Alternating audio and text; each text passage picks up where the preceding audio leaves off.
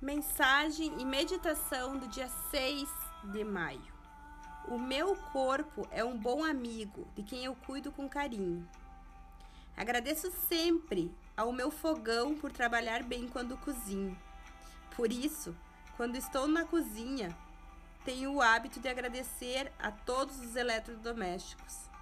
Eu agradeço a minha máquina de lavar louça, o liquidificador, a geladeira, eu sempre uso afirmações agradecendo. Por exemplo, Olá, cozinha! Você é o meu centro de nutrição. Eu te aprecio. Você e todos os seus eletrodomésticos me ajudam muito na preparação das refeições deliciosas e nutritivas.